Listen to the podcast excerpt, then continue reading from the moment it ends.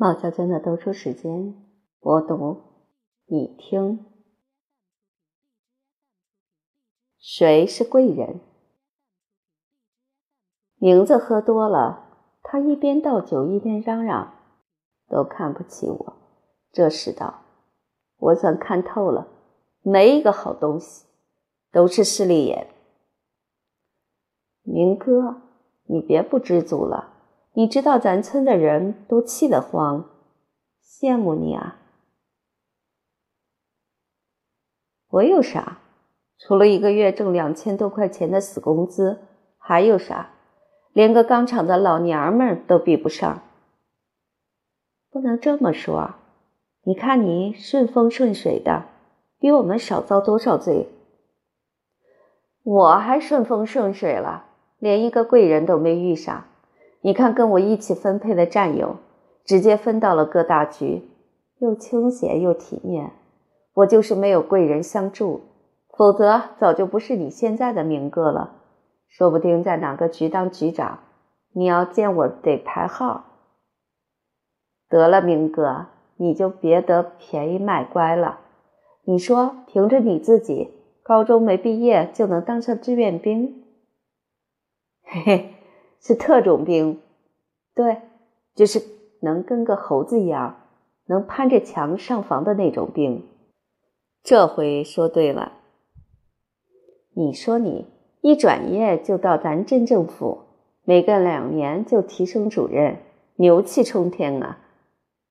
得得，也就到此为止了，没有实权，是给书记跑堂的，跟一把手混个脸熟。这才是财富。我四舅老爷当了一辈子计生办科员，查你这差事，眼睛都绿了。嘿嘿，可是书记不是我的贵人，否则我能混到这份上。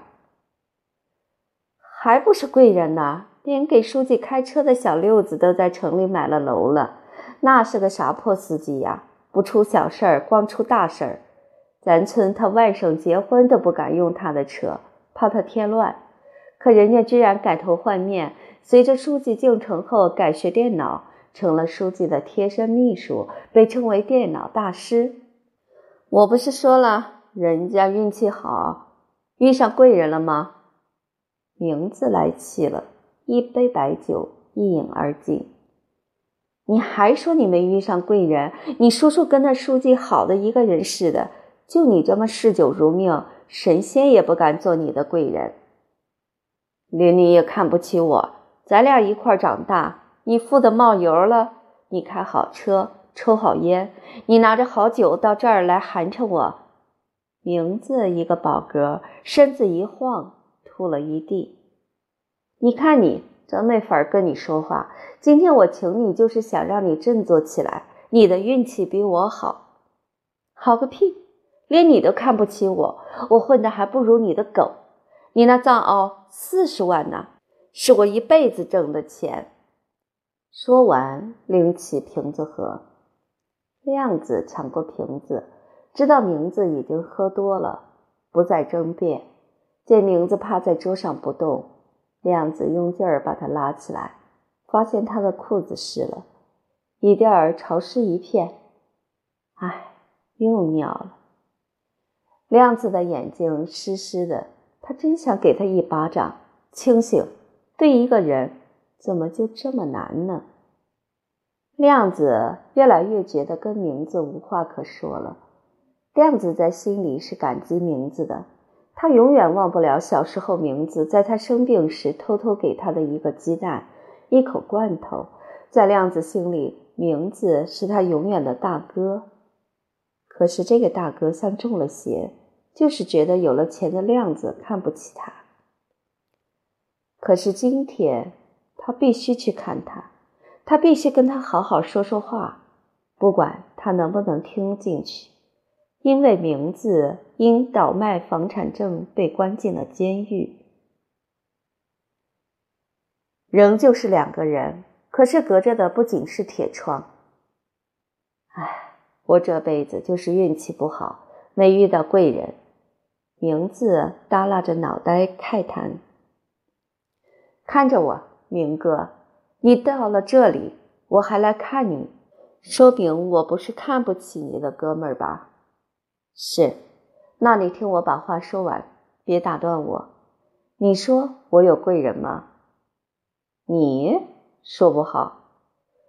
我从小跟母亲相依为命，初中没毕业就套车拉沙子，赤手空拳，靠着一身臭汗买了一辆拖拉机，然后拉沙子。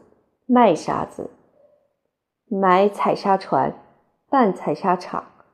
我能靠的贵人就是晴晴。吃了这么多苦，我觉得生活其实待我不薄。我娶了个能看的老婆，有了一儿一女，有了老丈人的支持，有咱村里人给我做工帮忙，我的沙场才红红火火。这些能帮我的人，都是我的贵人。包括偷偷给我零食吃的你，都是我亮子的贵人，我感激你们。你真的这样想？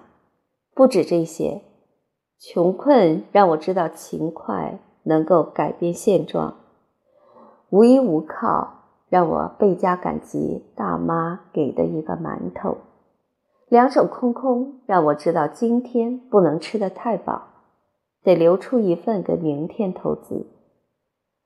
所以，明哥，你看出来了吗？我最重要的贵人是我自己。